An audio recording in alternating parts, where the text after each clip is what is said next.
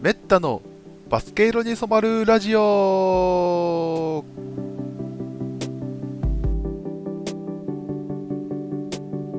はい皆さんこんにちはこんばんはおはようございますめったです、えーバスケ色に染まるラジオ、えー18回目の、えー配信となります、えーこの番組はバスケットボールを愛してやまない私めったが、えーバスケの魅力を一ファンとしての目線からざっくりとお届けするラジオとなります、えーはい、今回はあの投稿日はあの2021年10月15日になるんですけども、えー今回お届けするのはあのこの間の日曜日10日ですね10日に収録したあのゲストジュンシーさんとのバスケ雑談ですね、はい、でも内容としてはあジュンシーさんとあの、ね、あの前回話したのが、まあ、オリンピック前だったので、ね、あの NBA ファイナルのねえーサンズしか勝たんというフラグの、ね、あ謝罪という ところから今回は始まるんですけども、ね、ちょっとそういったネタも入れつつねねあのその後のオリンピックの、まあ、改めて振り返りを、まあ、今更ですけどねあのかなりあディープにやりまして、 まあ、あの収録時間としては非常に長くなってしまったので今回を前半部分として、えーオリンピック男女5人制のところの話を中心に、えーそれから次の19回目後半部分は、えー 3x3 車椅子そして今シーズンの B リーグの見どころを分かりやすく、えーちょっと伝えたりあとで最後にえー NBA のねあの応援していく気になるチームっていうところのピックアップっていうところをねえー話しておりますので、ねえー非常に長くねえーなりますけどもぜひなんかの隙間時間とかにも聞いていただければあのありがたいともと思います。はい、であのそもそもなんで日曜日収録してあの5日後の、ね、公開になってるかっていうと、えーちょっと私自身がかなり無理なあのスケジュールを組んでしまいまして、まあその辺の言い訳はあーちょっとオープニングだと語りきれないので、ね、まあエンディングの方にちょっと回しますけども、ね、あのーね B リーグも開幕してて、ね、NBA ももうもうすぐ、ね、開幕だというのに、ね、あのちょっとやっぱいろいろね無理をしてはいけませんね、やっぱり、ね はい。それは本当に反省ですね。まあ、ともかく、えまずはえー前半部をお聞きください。よろしくお願いします。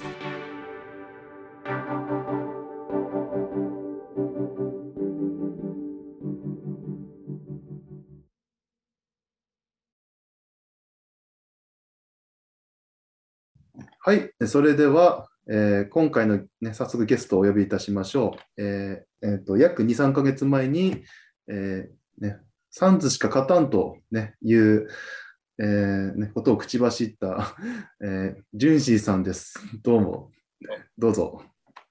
はい、ジュンシーです。どうも。では、まず、バックスファンの皆様、最初に謝罪をさせてください。どうぞ。ちょっと、土下座ります。えーっと、これ、音で、うん、もちろんこれ声だけなんですけど、今何をしようとしてるかっていうと、アブローラを持ってます、手も手で。 そして、それを、 えー持って、えー床で、あの、バックスファンの皆様、すいませんでした。あの、前に広げながら、普通にアブローラや、腹筋やりながら、土下座してます。アブローラ土下座だそうです。申し訳ありませんでした。えーその体勢のままずっとえープルプルしています。 あの今、ズームで話してるんですけど、あの頭が頭しか見えません。 うんあのね写真は後で添付いたしますので。えっと、これ、本当にやってるんで、はい、 あのもしかしたら、ね、どっかに載せるかもしれません。そうですねはい。であのーあれなんですよね。アブローラーのフルでやるときは腕も伸ばせっていう、ちょっとあのクレームが来るかもわからないんですけど、ちょっとそこは部屋の狭さということで す。あご了承いたあ、だきはたいいと。思います。いやー、いや、アブローラだって一回やったらもう筋肉痛確定じゃないですか。 あそうですそうですね。あの、多分明日ね、仕事なんですけど、は多分晴れたいと思うんですよね。いやー、体張っていただいてありがとうございます。いえいえいはい。ね。まあちょっと、あの、なかなか、あの、タイミングが合わなかったり、ちょっとオリンピック前後結構ね、あの、はいジェシーさんは結構バタバタねしたりしてて、ちょっとこのタイミングでもえ。はい。お話にななったんですけど、まあそうなんですよ。でまあ、あの、サンズしか勝たんって言ってた頃は、あのサンズが2連勝スタートしてた頃だったので、あ、そうなんですよね。まあ言いたくなる気持ちもわかるし、自分も、うん、まあさすがにサンズ有利じゃないかと思ってましたから。まあ、でも、ちょっと、後のシリーズに影響する誤算、誤算っていうかね、ちょっとわ、自分がうっかり忘れてたポイントがありまして、はい。あのクリス・ポールが怪我人だったっていうね、あの怪我を抱えたままやってたっていう、まあそうでしたね。はい。ね。ねこれ完全に忘れてました。ちょっとね、そうですね、前のシリーズでちょっといろいろありましたからね。そうそうそう結構、あの、手だっけあの肘ああ、そう、う海んだ。けかな、がね、まあ、思いっきりね、プレーに影響する ところやってて、それ抱えてて、うん。でまあ、その後バックスどんどん良くなってってね、 本当はい。こう、ワンマンから脱却できないんじゃないかなってこう、あの思ってたんですけど、はい。どんどんチームとして良くなってってるっていうのあと、ヤニスもちょっと怪我したじゃないですか。あ、はいはいはいはい。あの、ヤニスも、そうそう、知り上がり良くなってましたよね。まあ、でも、ヤニスの場合、ポンとね、引きつけてパスが、ためられなくできるようになったっていうのが、本当に。あの、球離れが良くなったっていうかうん、あの、ちょっと前まで、あの、ラプタスとか、あの、に敗れてた頃は、あ、ヒートも、そうかな、ヒートにも、ちょっと、ほら、コテンパに、あのヤニスクジやられたじゃないですか。 ね、バブルの時。はい。あっこからなんか、チームとしてもなんか成長した感じが、ねなんかそうなんですよね。はい。まとまったなっていう感じ。。そうですすね、はい。うん過去にも、こう、見てて、あの、例えば、シャックだったりとか、はい。レブロンだったりとか、はい。飛び抜けた個人っていうのがいるチーム。で、そういう時ってこう、結局一人相撲をさせられて、結局、ね、個人としてはすんごい数数字出してるんだけど、はい。チームでは勝てないっていう、うん、そういう状況にヤニス抜けれないんじゃないかってちょっと思ってたところがあるんですけど、はい。はい。そはれい。がなんかこう、ね、最後に向けて、 どんどんまとまってったっていう、えーそれもすごいって思いました、本当に。ねそうなるとは見抜けなかっはい。た。大変失礼いたしました。八木さんパンツさん、ギリシャの皆様、すいませんでした。うん まあ、でもやっぱね、ああいうヤニスみたいになんか生え抜き選手がねあうん結果残すって今は NBA なかなかないじゃないですか。ないですね。うんね、今移籍がもう普通に当たり前になってますしね、スーパースターでさえも。はい。うん。その中でね、まあ、ミルウォーキーも結構田舎って言われてますけど、ああ。まあでも、名門ですからね。昔から、ええあるああ、なんかこう、まあ、ジャバあ前のルー・アルビシンダーの、ね、うん頃とか、ね、オスカー・ロバーソンの時優勝はしてますからね。そうそう。だからこう、CG はあるんじゃないですか。やっぱその、その時代からもずっと続いて、うんチームが存続してやってるから、やっぱり古くからのファンが、やっぱり大事にしてるチームだと思うんですよ。はいはいはい。なんかそれ、ウォリアーズもなんかああ、似たような感じしますよね。そうですね。あ場所が変わってんだっけか、あのウォーリアーズは。サンフランシスコとかでしサンフランあーあ、ごめん、ウィチェンバレンのウォリアーズ、なんか、フィラデルフィアとか。フィラデルフィア・ウォリアーズ、あの100点取った時がウォリアフィラデルフィアうん。だけど、これはうん。ただ、まあ優勝はしてないんですでしたっけがね。ハノイ、なんだっけ、ビッグバリーとか、あの、あ、あそうそうそう。あの頃に優勝は75年だったかな。 75年があって、はい。と、あと、まあチェンバレンとかが入る前とか、NBA 創成期とか、ああ、一回ぐらいあったような、なんか、それ、うん、そ大っか昔ら、はい。そっから時間かかって、ああの、カリーたちの時代になって、まあ、王朝を築いたっていうことですよね。そうですね。まあ、オリアーズも確かにずっと人気のチームではありましたからね。そうですね。はい。 90年代の頭とかは、あのラン TMC なんかではい。人気がありましたから、あのドン・ネルソンのあの、なんだティム・ハードウェイとミッチ・リッチモンドとクリス・マリンのトリオで、はい。あの三アウトサイドで70点ぐらい取るっていう、はいはいはい。 土地狂ったチームがはいやってた時がありますからね。はい。はい。まあ、だから一応そういう歴歴史もやっぱあって、結構似たようなプレースタイルになりますよね。 そうなんですね。伝統みたいな感じですよね。はいなんだろう、ヤニスはやっぱり、その伝統で考えると、ジャバー枠なのかって思ってね、わ 超、ねね、レジェン ド、ビッグマンみたいな。はいーねジャバはね、レイカーズ行きましたけどね。レイカーズ行っちゃったんです。あ行かないでほしいね。ねあんま りああいう大卒チームってあんま好きそんなに好きじゃないんですか嫌いってわけじゃないですよ。はい。うん。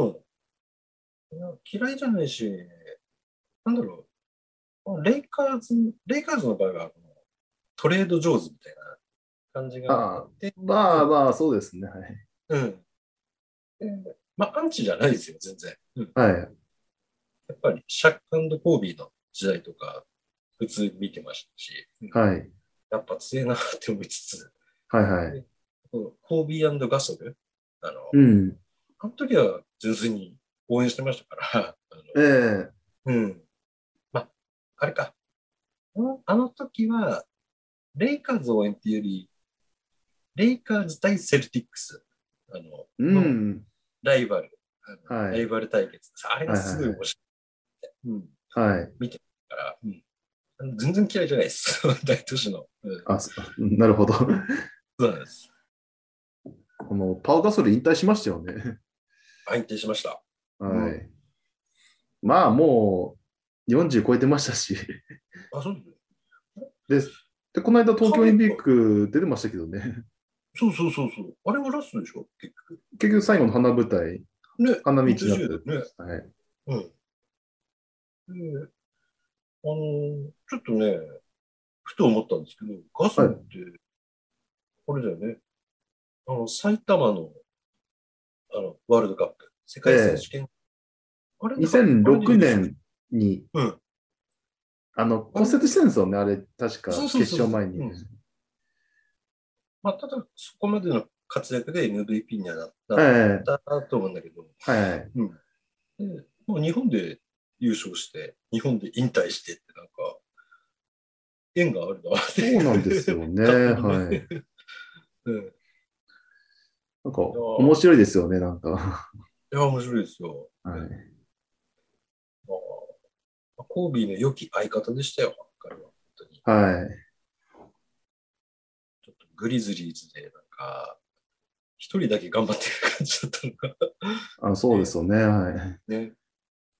ほんとこう、レイカーズって、あのコービーの変化もびっくりしましたね。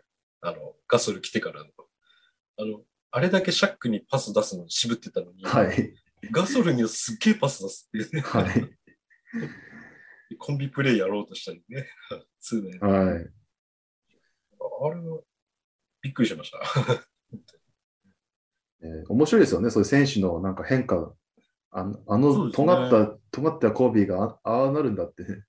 そうそうそうそう。単純になんかこう、馬があるんじゃないのかな。あの、スペインでね、確かは。でコービーはあの子供の頃、イタリアでしょはい。ヨーロッパつながりで、なんあか、あ、ええええ割とあるんじゃないのかな。なんかどっちも育ち良さそうだしさ、 はいはい。なんか馬があったんじゃないのかな、なんて思ったりしてね。はい。まあ、2010年か、最後、セルティックスを死闘をやって、そうですね。うんあれからもう10年以上経って、 ねそんななるんですね。本当に。まあ、まあ、コビーがね、いいなくなるとは思わなかったですけど、さすがに。あ本当に、えあれはシーョックです。まあ本当に。ねパオ・ガソルも引退する年になったんだなって。そうです。うん。はい。まあ、ということでね、まあはい、その、ね、パオとかも出てた、ね、オリンピック、ね、はいちょっとその話もやっぱしたいですよね。 そうですね。はい。いましたよ、本当に。ねうんね、前ね、一緒に収録したのが、そのオリオリンピック直前だったのでね。 そうですね。はい。 ね、ファイナルの予想を外すくらいですからね。前でしたかまあまあまあまあ。 うん。あの時って本当、オリンピックのギリギリまで、始まるギリギリまで NBA ファイナルやってたから、ね、アメリカ組、ホリデーとか、ね、ミドルトうン、んブッカーでしたよね。うらん、ね。合流が遅れて、はい。ぶっつけ本番になったわけですよね。うん。うん。まあ、初戦、フランスに落としたんですよね。あ、落としましたね。はい。まあ、決勝も同じ組み合わせになったんですけどね。 うん。はい。ねなんか、全然違うチームになってましたよね。 そうそうですね。あの、デュラントのチームって感じ。 はい。なんまあ、正直ね、まあなんだろう、個人的にはアメリカの今回の出来にはあの不満ではあったんですよ、私は。完璧ではなかったですよね。完璧だよね。いやーメンバー見たら、やっぱりこれ、これ120点取って勝つやつらだろうっていう、そういう超攻撃力みたいな。なんかまあまあ、そういうメンツではありましたからね。うん。なんですけど、まあただ結果としてちゃんと勝ってっていう感じ。はい。よく考えてみると、本当金メダル、金メダルまで行き着く、こう経験っていうんですか。はい。経験とか修羅場をくぐり抜けてきた。はうい。んあそそういうの考えると、やっぱすげえんだなって思う。そうですね。ね。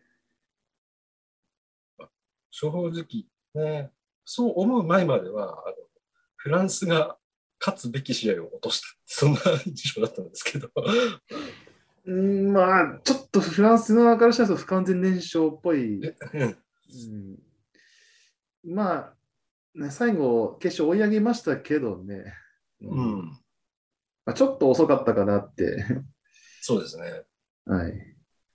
変なミスも多かったよね。あのポロポロってこええう、バンブルとか。うん、で、それでロースコア、ロースコアって言ってもまあ80なんとか、そんななんだはけいどはい。はい。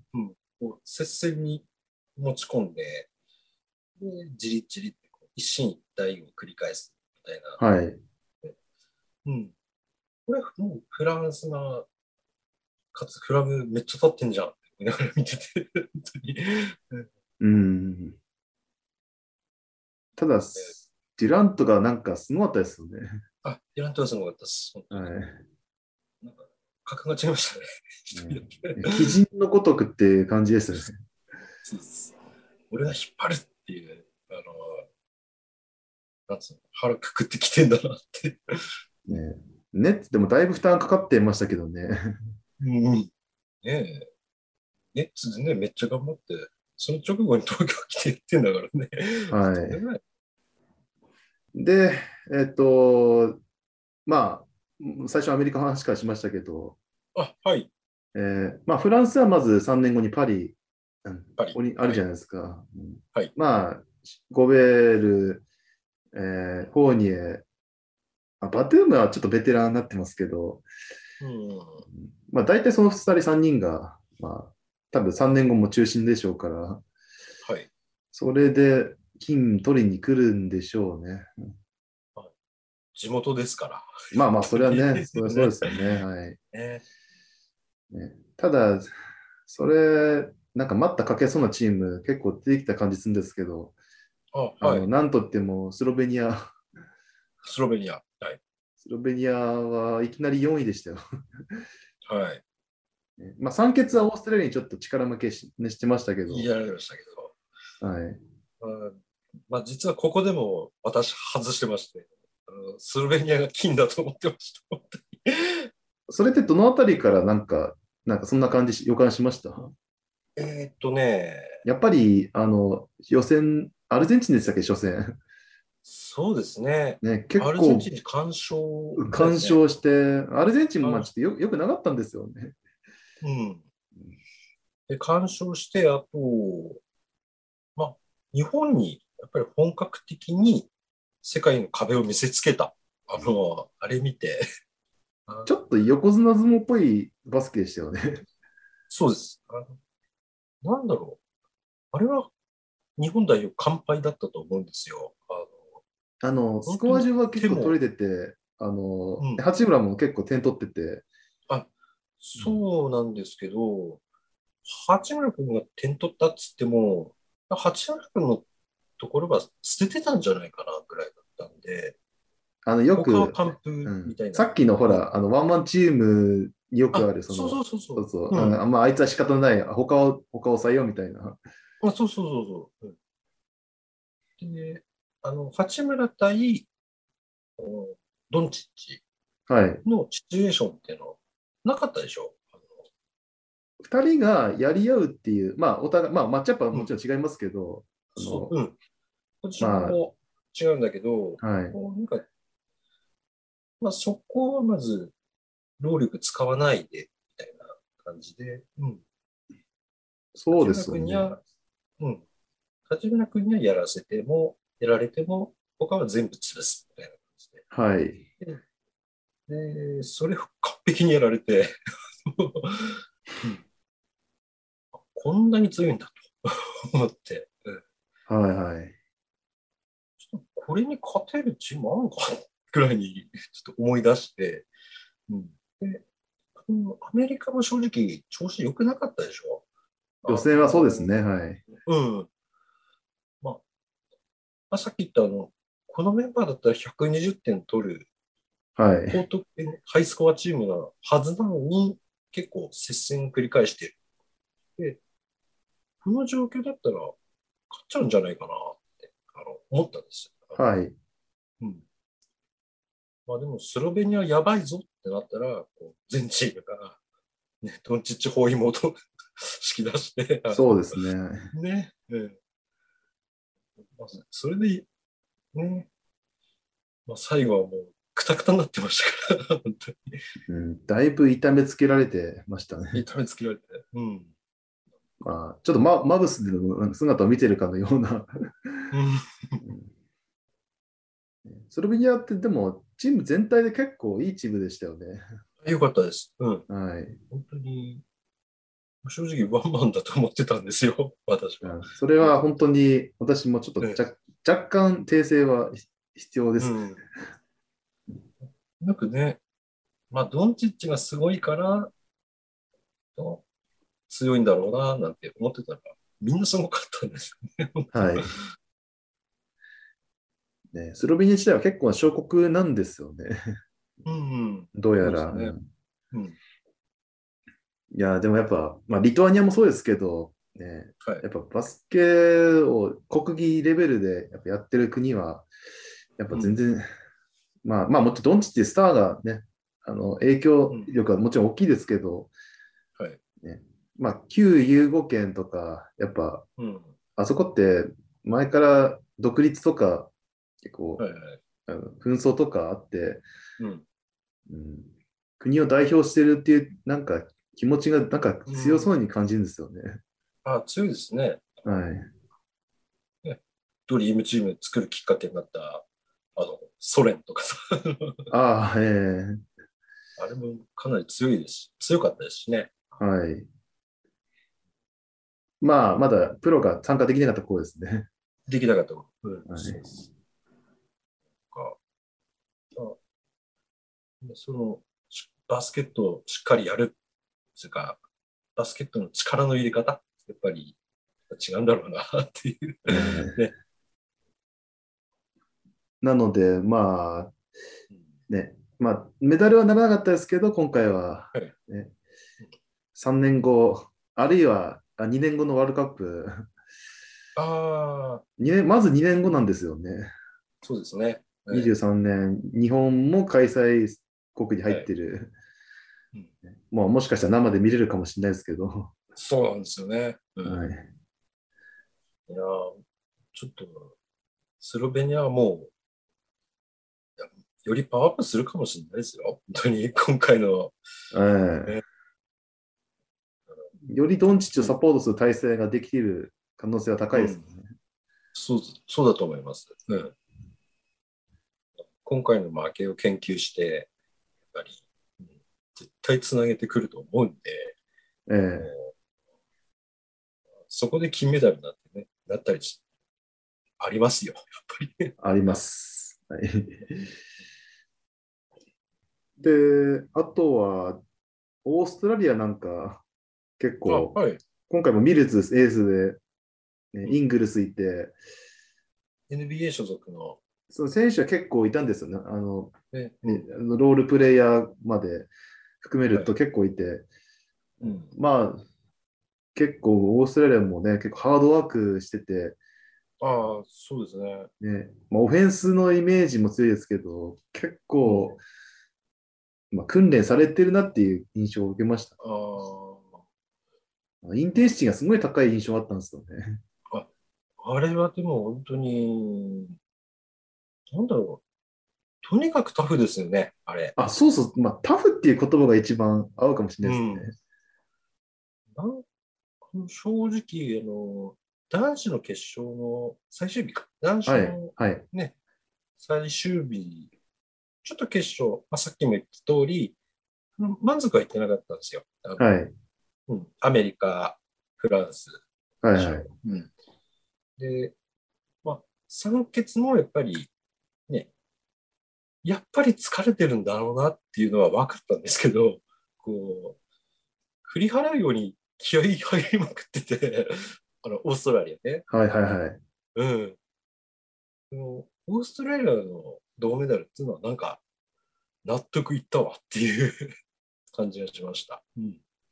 ね、おあの、疲れてるはずなのにさ、はい。うわーとかつってさ、あの、オーストラリアも実は初初のメダルなんですってね。そう、そうなんですね。だからミルズとかイングルスが結構試合終わった後にね、本当に嬉しそうにしてたから、うん。本当気持ち強かったんだろうなってうん。思いましたね。何より、同地区ですからね。 あの味わそうなんですよね。あの、 う。まああ、ほら NBA 選手はほら、あのシーズン中は来れないですけど、ね、そういう大会とかは来れないですけど、ね、まあ、どまあ、それにしたって日本は同じね、地区にいるっていう。同じ地区ですよ。うん、すまあ、嫌です、なんか。うんねまあ、幸いなのは、そういう、あの、ね、2年後ワールドカップは、あの、開催国枠あるから、ねええ予選出るけど、まあ、負けても、まあ、まあ、支障はないっていうはい。状況ではあるので、ねまあ、NBA 選手も、まあ、ね、もちろんベストの状態でどんな、ね、試合するのか見てみたいですけど、ねそうまあ、いなくても結構強いですからね、国内のそうですね。選手たちで。はいだから、でねこの後多分話なんかね、する予定ですけど、あのうん、日本の若い選手も、ああ、はい。またこれから、まあ、いね、オリンピックで代表だった選手ももちろんですけど、うん。ね、これから、ね、若い選手にもねうん、そういうのを早く離れしたしてほしいですよね。ああ、そうですね。うん。えー八村、渡辺、おんぶ抱っこじゃね、あのう、ね、さすこれはまねさに、本当にそうです。うん。まあ、ホーバスさんはそれ許さないと思いますけど、ああ、そうですね。うん。なかなかね、そのオリンピックで一勝っていう目標が、ね、ラマスの時達成できなくて、はい。うんまあ、今回のね、人事になったわけですよね。あ、はい。まあ、まあ、さっきほら、若干ほら、スロベニア戦の時に、ねはい八村を孤立化させる、させられたようはいはいはな、ね話になりましたけど、ねなかなか、うーん、結構、えーさっきもちょっと収録前に比江島の話したんですよね。 ああ、はい。あの比江島かなり頑張ってたよねって。頑張ってました。うん。はい。すごい良かったです。はい。あとは、富樫かなって。 ああ、そうですね。うん。はい。もう正直、もう富樫メインのポイントが良かったんじゃないかなって、 とは思いました。あねのあん高まさり、のあれうもん、あれですけど。ずっとサイズが懸念されましたけど、うん。えー少なくとも試合中はそんな感じはあんまり見かけなかったそうそうそうそう。ですね。あのーまあ、出た時はなんか大活躍でしたからね。はいすっげえ走り回って。はい。スピードかき回して、で、シュートもちゃんと見せて、ねフローターとかもね、ちゃんと披露して、そうそうそうそう。うん、いやーだからそれ、だからね、やっぱりなんか、純正ポイントガードって言いますか、こう昔から、はい。ねスラムダンクでもありましたよね。あの宮城亮太があの大阪のトヨタマとやるときに、あいつは昔からポイントガードだったんですね。ああいうあ経験って大事なんですよ。 ずっと小さいっていうあ、はい。ので、小さいけど、本人は武器にしてるぐらいですから、は小い。さい、小さい選手なりに。そんな気の強さも感じるんで、はい。富樫君メインのポイントがどうだったのかっていうね。ちょっと、ほら、あの、田中大輝をほら、あの、はいね、ポイントガードに抜擢して、ね、サイズアップを図るラマさんのやり方、うんねそれをまず一旦、まあ、ホバさんどうどうするか分かんないですけどね、あの、まうあ、ん女子がほら、あの、サイズの小さい選手たちで、ね、結果残してますからね。うん。まあ、もちろん同じ戦いはそんな持ってこれるわけではないと思うんですけど、 あ、そうですね。はい。八村、渡辺、まあ、あるいは馬場プラス、あはいのそこ、まあ残、残してもいい選手と、あのあの変えた方がいい選手、ポジションですか。あのーガラッと変わると思いますよ、代表。やっぱり。うん。まあ、コーチが変わったらもうそうなりますよね。うん、そうですね。はい今、一応ね、公表ってわけじゃないけど、あのはいスモールボールやるみたいなことは言ってるじゃないですか。あのホーバスさんが。会見でちょっとそんなことは言ってたようちょっとね。うんな。はい。うんなんかでも、こう、あの、スモールボールに合う選手って結構、あのなんだろう、オールラウンダー系というよりは、専門職系が個々の役割をしっかりやるっていうのうーんがあるんで、はいはい。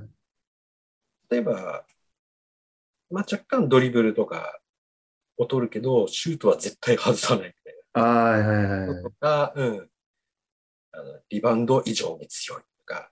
はい。こう、で、それに、あの、すっげえ動き回れるポイントガードが、はいはい。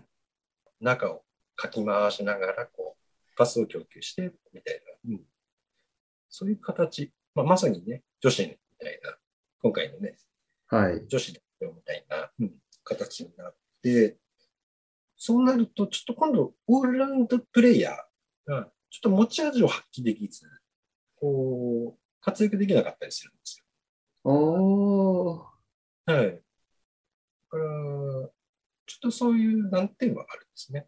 だから、あのまずスモールボールをやるっていうふうに考えると、うん、とりあえず専門職家系の人たちがガンガン代表に選ばれていくんじゃないかななんて想像した自分いいです。予想ですね。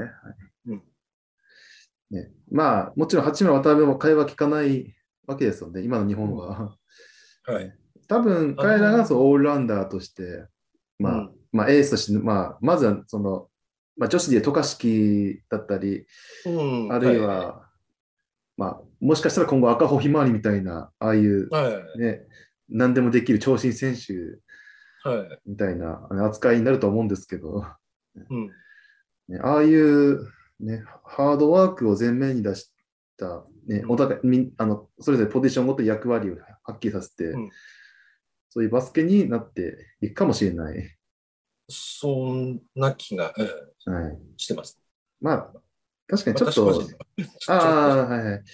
ただやっぱ、あの、ね、あんまりラマさんの、ね、悪口言うわけじゃないんですけど、ね、あ結ー構メンバー、ベントラムとか出なかったじゃないですか、あんまり。そうですね。うん。もったいない。あ少しそうそう、ローテが、ね、結構固まってしまってた、れねは。うん。ところもあるので、そういうあの選手層の厚さだじゃないですけど、ねうんそういう、まあえーベンチベンチワークですか、うんうん。そういったところもなんか変わっていきそうな感じはしますよそうですね。ね。ハードワークする分、あのやっぱり、ね、やっぱ10人くらいは使える選手を、うん。うん常に用意しとくみたいな。そうですね。まあ、ラマスさんは、どちらかといえば、オールラウンドプレイヤーが、いろんなことがうまい選手のそうですね、はい。込んでたなって気がして。田中の抜擢もそうそうでしたしね、あのうんハンドラー補正があるからポイントガードしてみようみたいな。そうですね。うん。でまあ、単純に、まあ、想像ですけど、はあい、のあのアジアで勝つバスケっていうのを考えると、あのメンバーなんですよ、やっぱり。ああ、で、ただ、世界で、まあそこに、アジアでも結構いい感じで勝てちゃって、で、今度目標が一気に上がっちゃって、 ね、ね、しかも五輪の舞台っていうね、一気に世界の舞台まあ、そうですね。はいに。で、そこの、あの、アジアでの戦い方と世界での戦い方での、ちょっと違い。そこがね、調整うまくいかなかったんだろうね。なんか、そんな気がしてます。あのなるほど。ちょっとこう、うん。アジアだったらやっぱりあのメンバーなんですよ。やっぱり。まあ、一回ファジーカスとか入れて結構ね、ゴール下支配しましたしね。うん。うん。そうそうそうそう。うん。で、あと、ディフェンスがね、結構、なんだろう、チェンジングディフェンスとか、ね、やってたけどはいあれが世界で全く通用しなかったのが、本当に、そもそものマンツーが弱くて、はい。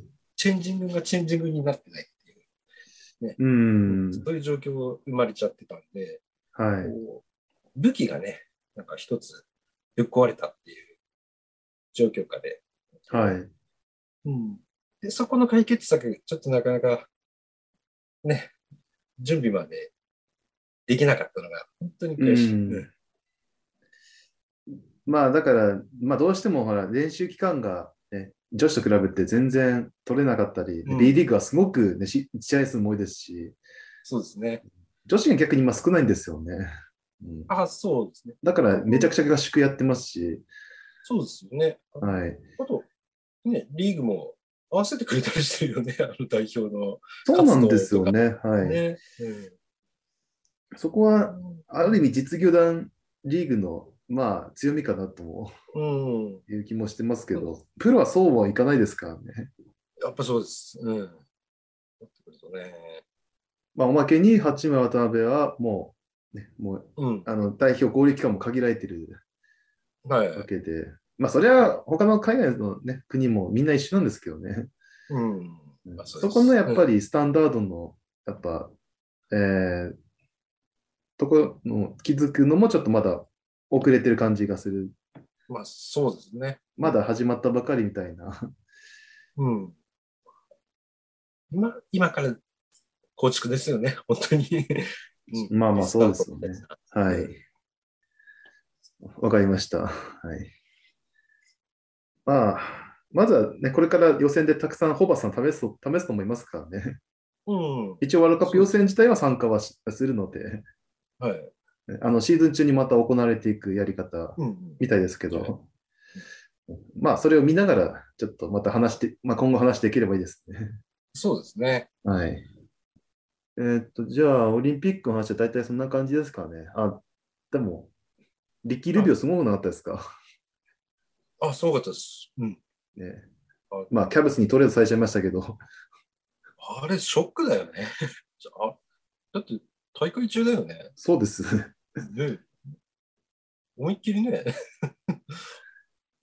話、話し合っての結果とかそんなんじゃなくてさ、東京にいるときにさ、そんなそんうだでよすよね。うん、FA じゃなくて、あの、トレードですからね。本人の意思関係なくですからね。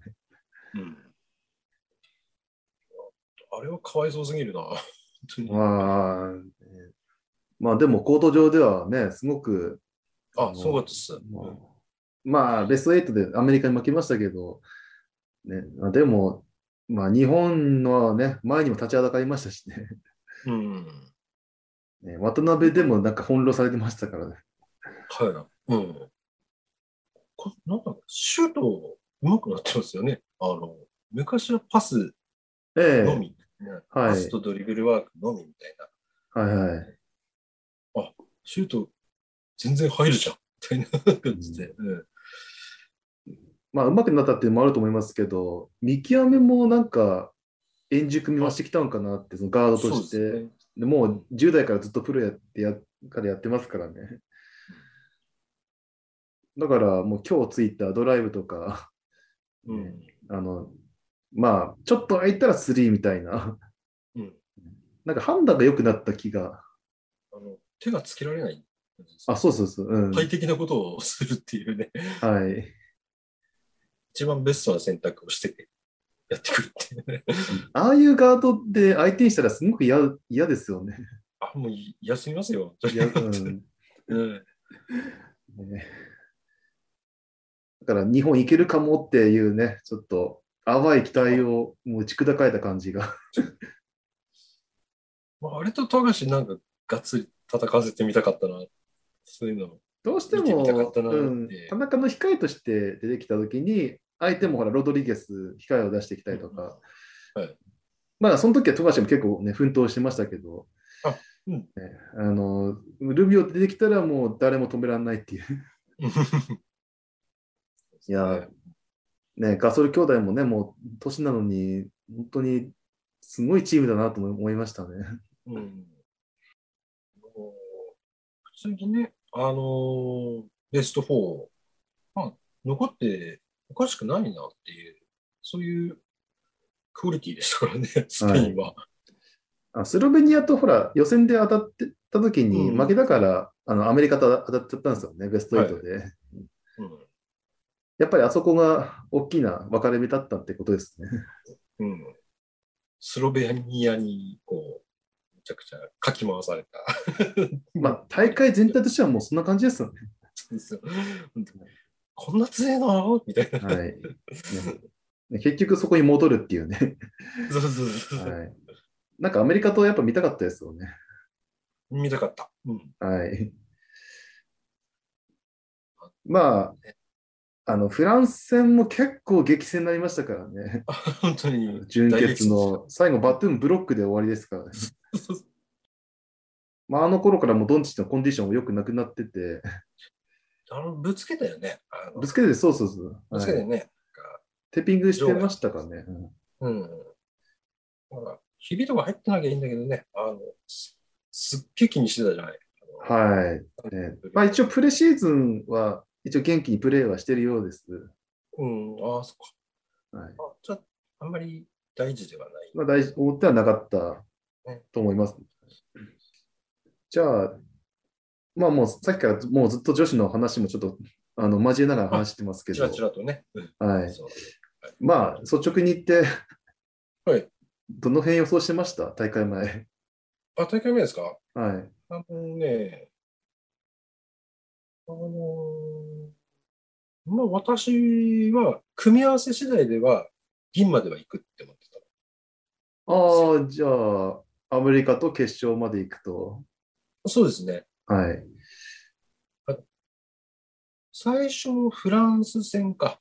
初え戦じゃなかったっけフランスえ、ええ戦。フランス戦です。はい、そうだよね。うん。で、かなり強いと思ったんで、そのはいあの、うん。ギリギリ勝った試合だよね。あれそあの、最後逆転したって勝った試合です。そうだよね。はい、でもな、まあ、それでもね、あこのチームは超強いって思って、はい、はい。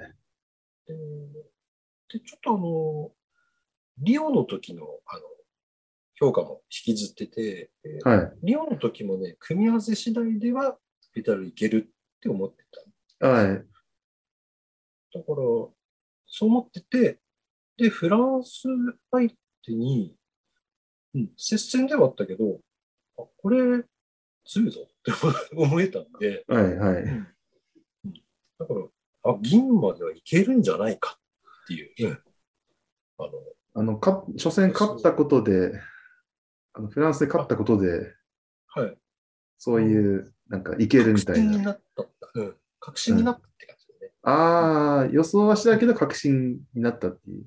うん。強さはもう、あのうん。日本は過小評価されてるけど、超強いぞってずっと思ってたね。うん、女子はいだはいはい。ねはいうん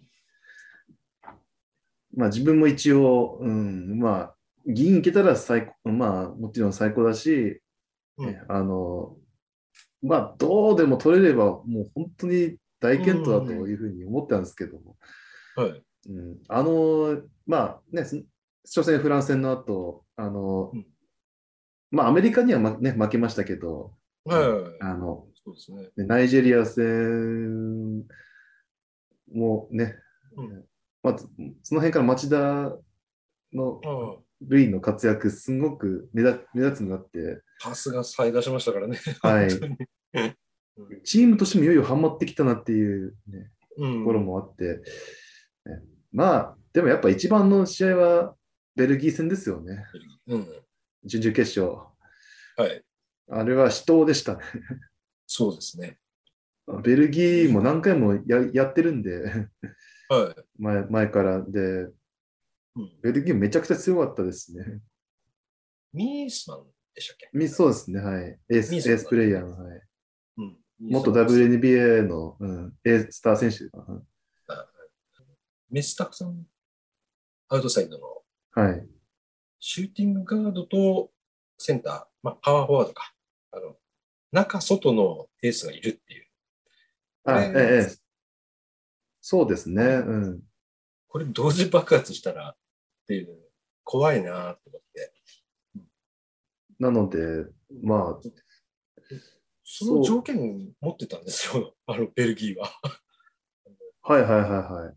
で中と外のえ爆弾が。えはい、うんで、実際、に日本対策も結構徹底されてて、やってました。うんはい。まあ、まあ、あれを勝ち切れたのは、まあ、最後は林が決めましたけど、ね、そうですね。うんギリギリのね。ギリギリの、 そう、あの、ワンフェイクから、ね、ワンドリー、 ね、あれも街中のパスでなんですよね。そうです。一回ポンフェイクして、はい、まあ、一回ついて、もう一回打つ打つわけですから、シューターとしてはすごく練習しないと難しいプレーですよね。あそうですね。うんはい、シューター出身なので、多分わかると思うんですけど。俺できないです。あの、ステッ プあが。そう か苦手です。はいキャッチャンドシュートくらいですちかょっとですね。ね、今はもう、こうやってもうコートをぐるぐる、まあ、NBA で言えばカリみたいに、ね、ぐるぐる回って、はいねうんスクリーンもらって、で、キャッチして、あのゴール向いてシュートみたいな、うん。ああいう動きながらのプレーがすごく今発達してますから、そうですね。あの、ま、待ってるだけっていうのはほぼないですよね。あうん。待ってるだけのシューターはちょっともう正直 うん通用しないっていうか。ねレブロンみたいなな影響力ある、ね、選手が一緒なら、ね、あの話は別ですけど、ねああ、そうです。そうですはいうん。そうじゃなかったら、ウォリアーズみたいな感じになりますよね。なそうですはい。本当にベルギーよく勝った。ベルギー相手によく勝って。こんな、やっぱり超強いじゃんって思って。 うんまあ、2回目くらいですね、それ。 多分確信したの。そうですね。うん。あそこで勝つか負けるかで相当評価変わったでしょうね。そうです。うん。はい。まあ、逆に、ベルギーが日本に勝ってたら、ベルギーガンガンいったと思いますよ。もしかしたらそのままフランスまで倒してたかも。倒したら、うん。うん。そのくらい、弾みをつける一戦みたいな、はい。そんな感じでしたよね。あの私は、てあの試合終わった後だって天国と地獄みたいな、ね、うんなんかすごいあの対対比があったじゃないですか。はい。ね外したベルギーがもうみんなもう顔を覆って、もう泣き崩れそうで、なってて。 日本はもう、日本は嬉しい涙でしたね。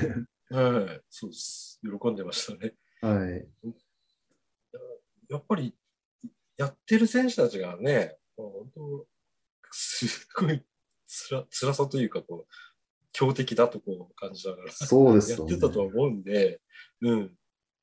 本当に勝ってたのは嬉しいと思いますし、うん、アドレナリンが出まくって、そこからの、そうですよね。あの緊張感からの解放ですよね。うんで、次のフランスではもう完勝。完勝でもないか。1クォーターやばかったんでね。ああ、そうですね。2クォーターで流れ掴んでから、もう一気にうっんうんた感じで。ただ、ホバさんは手をゆ緩めなかったから、あの劇が飛んだわけですよね。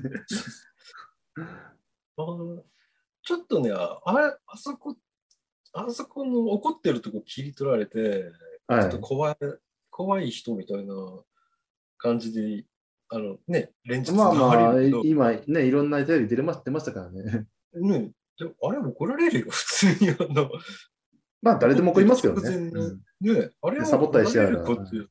うん、そうそう。完全に気が抜けてたんで、あのうん見てて、うんあ、やばいぞ、これって思ったもん。まあ、そうですよね。うん。大差つけてるけど、フランスってこう、ポンポンポンってこう、10点ぐらい軽く詰める力は持ってるんで、はい。あれきっかけでやられるって全然あったんで、うん。あれは超えるよ。本当でに。 すまあまあ、うんうんだから、あそこをね、なんか怖い人っていうところとして聞いたのは、ちょっと違うと思う。はい。まあ、そういう、ちゃんと怒るっていうのは、まあ、それはそうなんでしょうけどね。うんううん。ん、まあまあ、やっぱり、ね、外国人なわけ、ね、の人が、ああえて日本語で、ね、あのちゃんと叱りつけるっていうのも、はい。やっぱそういうところ、やっぱ、なんか、やっぱ話題的には、なんかそういう注目のされ方され、なったんじゃないかなって。こうわかりやすいキャラ付けみたいなね。そうそうそう。キャラ、キャラ立ち、ね、するタイプだったってことですよね。そうですね。でもあれがあったからこそ、ね、あの、まあ、ここまでのね、あうの、ん検討にな、あの勝ち上がりできた、ね、そういう積み重ねをすることで、今回の結果だった、なったわけですし、あと、この間のアジアカップだって、ねうん。あの、町田とか、だって、高田と脇とか、ねはい。いない中で、ね、あの若い選手がみんなもう、凡事徹底してたじゃないですか。 うん。ディまあ、主にディフェンスとかあの走ることですけどね、うんやっぱ女子ってああいう積み重ねって本当にすごいなって思います、ね。うん。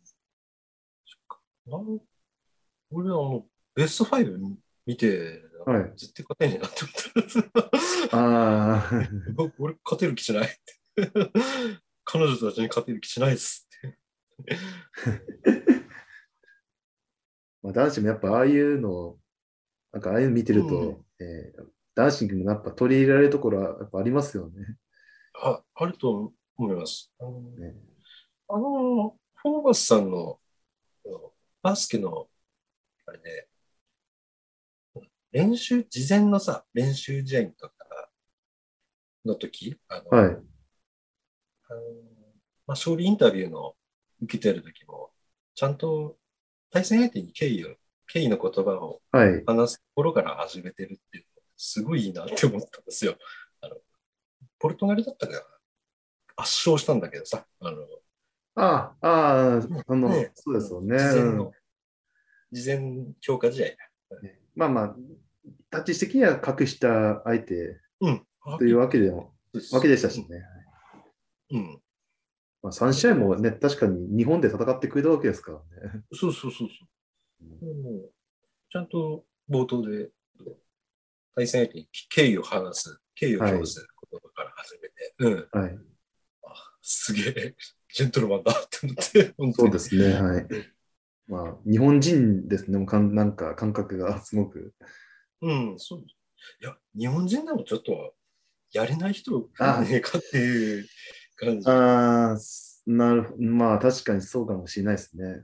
うん。うんまあ、いくらね、その、えー日本で、ほら、キャリア、選手のキャリアも積んでたうん、時期もあったわけですよね。そうですね。うん、むしろそれがきっかけだったとも言えますけどね。ああ、ああ、そうだね。だって、トヨタの時ってあのサラリーマンの時だから、仕事しながらの。まあ、実業団時代ですから、うん。そうやっぱりバナーとかね、全然、ずっと、ずっとスポーツだけの人とは全然違う、はいはいはい。うん、ところを持ってるんで、やっぱはい。そうですよね。うんあの、全然話変わるんですけど、あの、はい福岡第一の井出口さんのが、あ本出したんですよ。あ、あ、走らんかっていうのを。走らんか。はい。うんあ読みれま、した。俺も読みました。は読みました。うんい。あの、まあ、井出口さんってまあ、もともと教師だから、うん、先生ですね。先生として生徒に接あの、ね、接してるわけですから、はい。そういう、まあ、掃除徹底させるとかって、よくうん。いう話も、あの、いろいろインタビューとか見てますけど、はうい。んそういう、あバスケじゃないところの関係性から始まるみたいな、うん。ちゃんと、まあ、たくさん部員がいてもちゃんと話す、ね、一人、一うん。人とちゃんと話すとか、そうですね。そういったところが、プロだけだとちょっと足りないのかなって、まあ、あんまりちょっと本内容言あっーちゃ言っちゃあれですけど、まあ、そんな話をしたんですよね。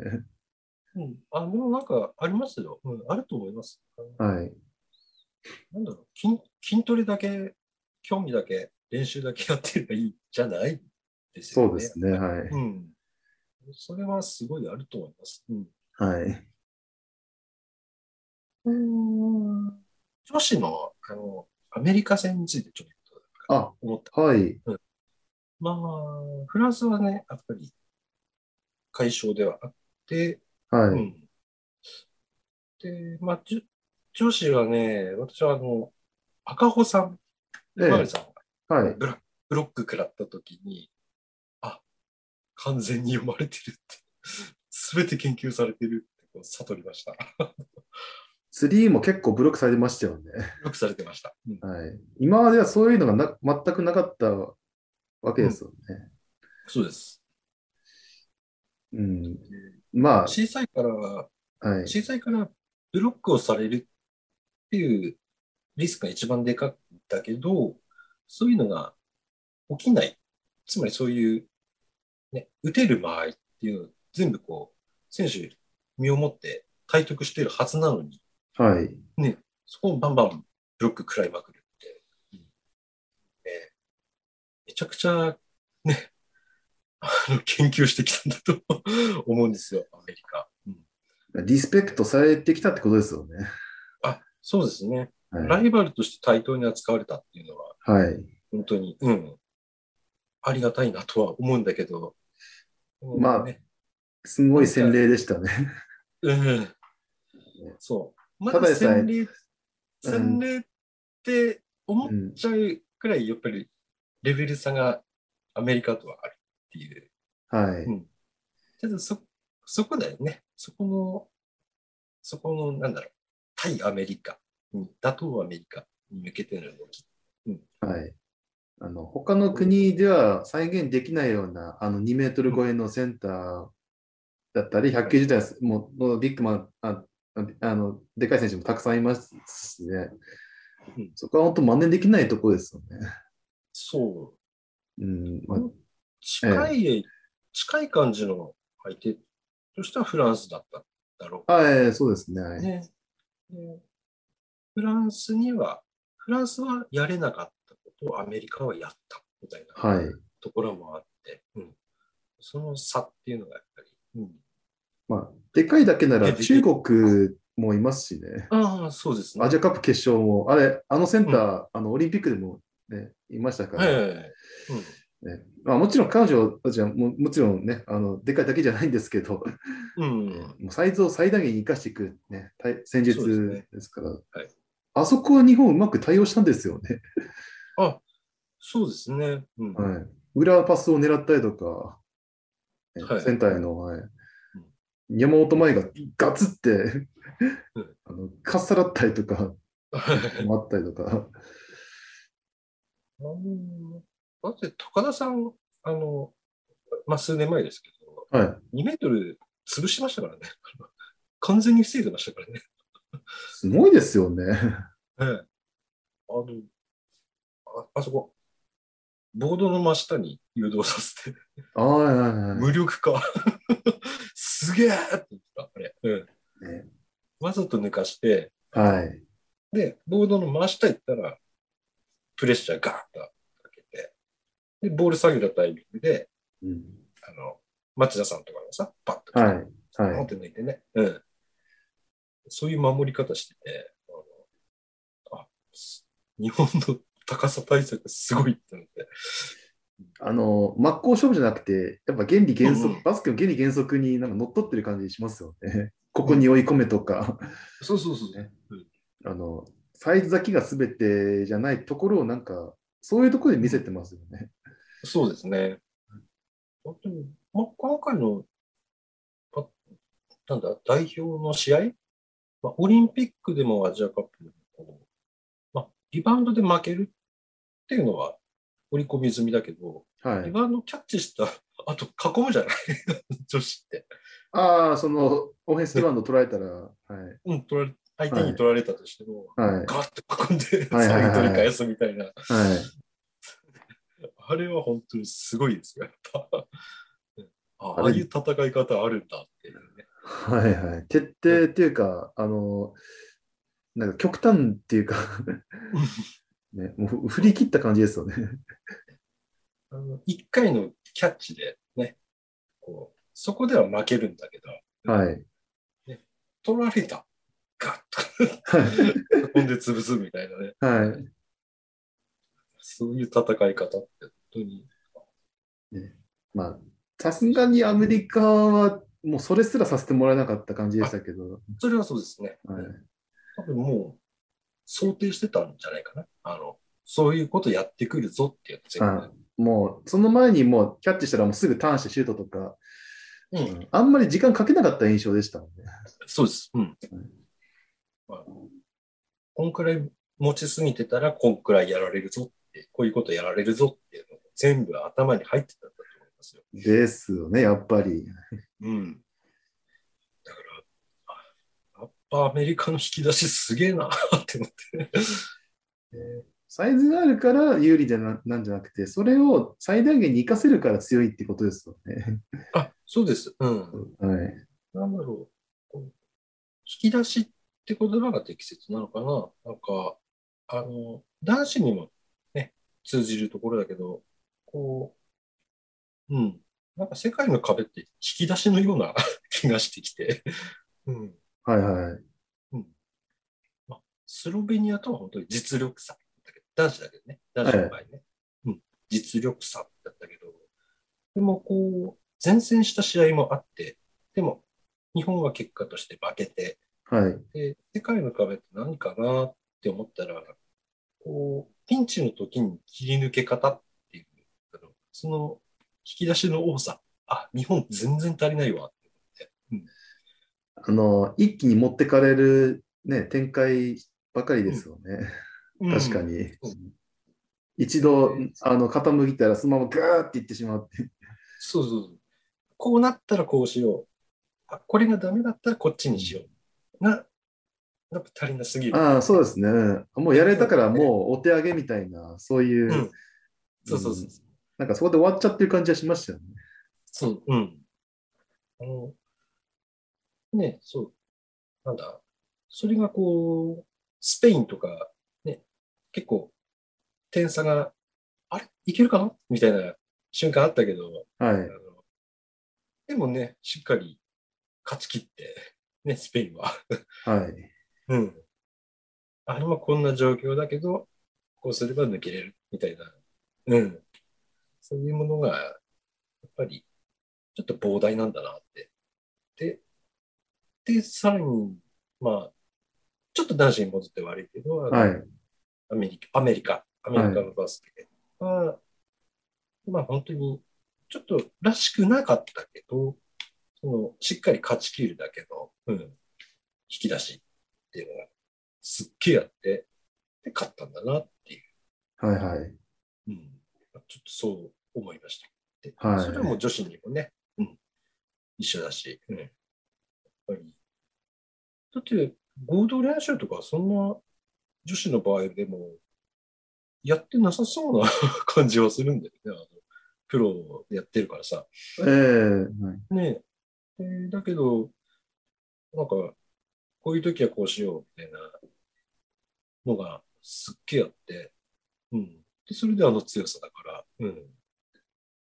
やっぱり違うんだなっていう、うん。うけん。経験だな。うん。経験。そうですね。はい。経うん、勝ち切ってる経験。はい。それがやっぱりすっげえたくさんあるんだな。はいうんいや、あれに勝つっていう目標を立てるってす、今後や、大変ですよね。すごいですね。うん。恩塚さん、大変な仕事を 任されましたね。考えてみると大変ですよ。うん。で、アメリカに勝つだけじゃなく、下から他のも、国にそうですね。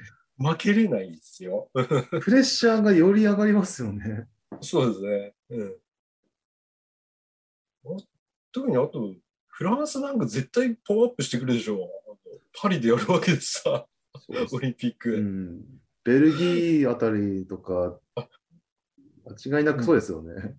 そうそう。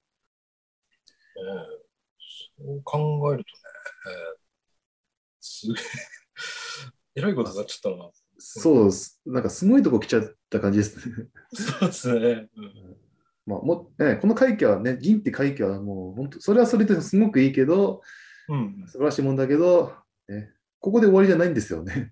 そうなんですよ。次が始まってんですよ、もう。はい。ねまあ、アジアは、あの、まあ、うん。制してる。うん、うん。あのメンバーでも制した。じゃはあい次、世界、もう一度やったらどうなるか。 うん。それはまた、あの、まあ、ここの間ちょっと話しましたけど、あの、はい。ワールドカップ予選が今度、あの、年明けにあるんですよね。あ、ああ。女子は、あの、ちょっと、参加国、参加する国がちょっと12個に減って、うん。あの、男子がす多多いんですけど、32もあって、女子が16から12減ったんですよ、今回。ああ、減った。は来年の、はい。ははは。その予選を、あの、えー来年、あの、ごちゃ混ぜでやるみたいです。ああ。まあリーグ戦で3試三試合か、ややって、う多分最下位だったら落ちるっていう、ああ。本戦出れないっていう、なんか仕組みみたいですね。マジアカップで一応、でそうまあ、上位取ったから、あのその予選には参加うん。は、もまあもう決まっ、えー準決勝勝った時点でも決まってたけど、うん。というか形みたいなんで、あの、うん。多分あんまり時間ないですね。あ、そうですね。はい。追われるも立場としての今度は戦いがすぐ始まるってことで。始まるんですよ。うん。 いやー、だから、このステージに来たこと自体はまずすごいね、本当にうん。もう今まで考えられないくらいです,、ね、すごいことだけど、うんね、もうファン、ね、ファンとしても次の戦いにまた目を向向けなきゃいけないそうですね。段階っていうことですね。そうですね。はい。わかりました。なんかちょっとそれ、こうやって、あの、こうやって話す前はあんまりそういうの実感なかったんですけど、ああ。あの、アジアカップ制し制した時も、あうんなんかあんま心配ないなと思ったけど、急に不安になってきましたね。 まあ、私もです。はい。 ね。 いや、まあでもね、そういった、今まで女子は培ってきたものをね、まあ、披露するだけだと思いますからうね。ん。うんそうですね。だって正しい道筋を来てそうるですかよ。ら、はいはい。はい。銀に取れたわけだしね。はい。いやじゃあでも優勝できたわけだし。うんはい。ただなんか金、こうオリンピックの金に届かなかったところ、そこは何か、みたいな、はいうんそこの模索ですよね。はい。意外と答えも出して動いてるのかもしれない。 ね、またね。大塚さんの、まあ、あのスタイルはもう確定、はっきりはもう、ゆなんか言われてますからね。あのよりなんか味ってあげて、ね、うんだから講師の切り替えだったり、なんかはいみんながそれぞれ考えて、ね、あのあうんの呼吸でバスケするみたいな、うん。 まあ、さらにグレードアップさせようとしてますからね。 うん。うんそれができたときに、えどれくらい、まあ、もしもまたアメリカとやったあやったときに、どれくらい迫れるかっていうのはちょっと見てみたいですね。そうですね。はい。いや、ということで、結構なんかオリンピックの話がだいぶ そうですね。話した感じでしたけど、やっぱそんだけやっぱ見どころたくさんあったってことですよね。あ面白かったですよ。面白かったですね。うんはい。う白いん、実は 3x3 の話もまだあるんですけどね。あ、そうだ。3x3 ね。うん